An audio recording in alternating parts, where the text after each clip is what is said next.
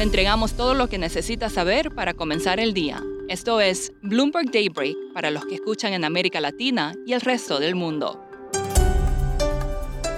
Buenos días y bienvenido a Bloomberg Daybreak América Latina. Es miércoles primero de febrero de 2023. Soy Eduardo Thompson y estas son las noticias principales.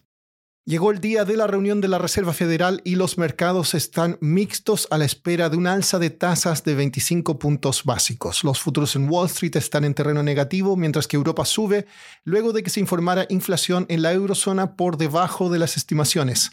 Asia cerró al alza, los bonos del Tesoro avanzan y el crudo se encuentra estable. El mercado también está atento a los resultados corporativos. Meta, la matriz de Facebook y WhatsApp informará tras el cierre del mercado y analistas esperan el tercer trimestre consecutivo con bajas en los ingresos.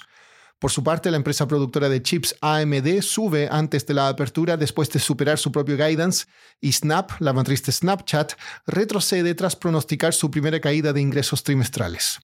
Además, Intel informó que recortará el salario base de su CEO en un 25% y en Asia siguen los problemas para el multimillonario Gautam Adani. Credit Suisse habría dejado de aceptar bonos de Adani Group como colateral para cubrir ajustes de márgenes.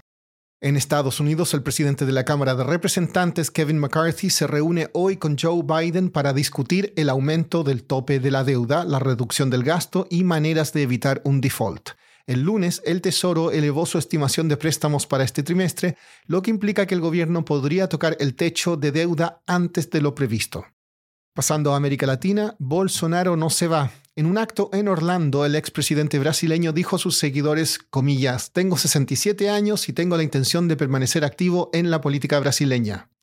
No respondió a la pregunta de si se va a postular a la presidencia en 2026. En México, la petrolera estatal Pemex confirmó la venta de 2.000 millones de dólares en bonos para refinanciar pasivos. También en ese país, un portavoz del gobierno dijo que Tesla estudia varias posibles ubicaciones de una planta para producir vehículos. Hoy tendremos indicadores y anuncios importantes en la región. El Banco Central de Brasil mantendría su tasa Selic en 13,75%. Esta mañana también se informa la inflación en Perú y será el primer dato que incorporará los efectos de las protestas de las últimas semanas. El consenso es de un aumento en los precios de 0,51% mes a mes. Siguiendo en Perú, Moody's recortó la perspectiva del país de estable a negativa debido a las protestas. Como comenté al comienzo de este podcast, hoy tendremos la decisión de tasas de la Reserva Federal de Estados Unidos. Hablé con Sebastian Boyd, editor del blog Markets Live de Bloomberg News, sobre qué se espera ocurra hoy. Bueno, la decisión en sí es bastante fija ya, no hay mucha duda de que van a subir la tasa de interés en 25 puntos base. Eso ha sido bien señalado y casi todos los economistas, o creo que es unánime, ven 25 puntos base uh, con la decisión de hoy día. El punto clave y la, gran duda que hay es uh, lo que va a decir Jerome Powell en la conferencia de prensa que viene después. Por lo general, el mercado, hace como un mes y no ha cambiado mucho, piensa que la Reserva Federal va a subir la tasa una vez más, posiblemente, para terminar con una tasa final menos de 5%, y estará en pausa por poco rato y después va a empezar a bajar bastante rápido.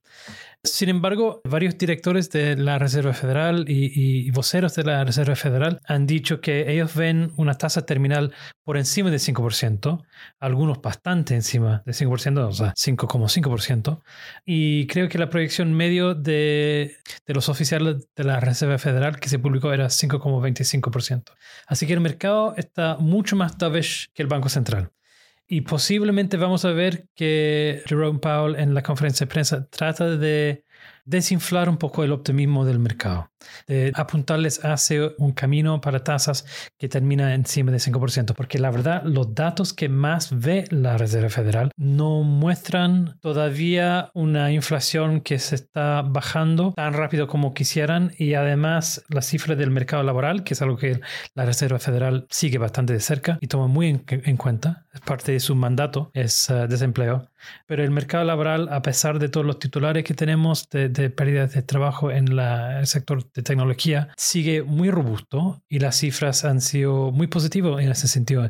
Eso te dice que tal vez el efecto, el freno de la política monetaria todavía no está tomando efecto en la economía real y eso podría posiblemente la Reserva Federal va a pensar que todavía las condiciones no son para dejar de subir las tasas.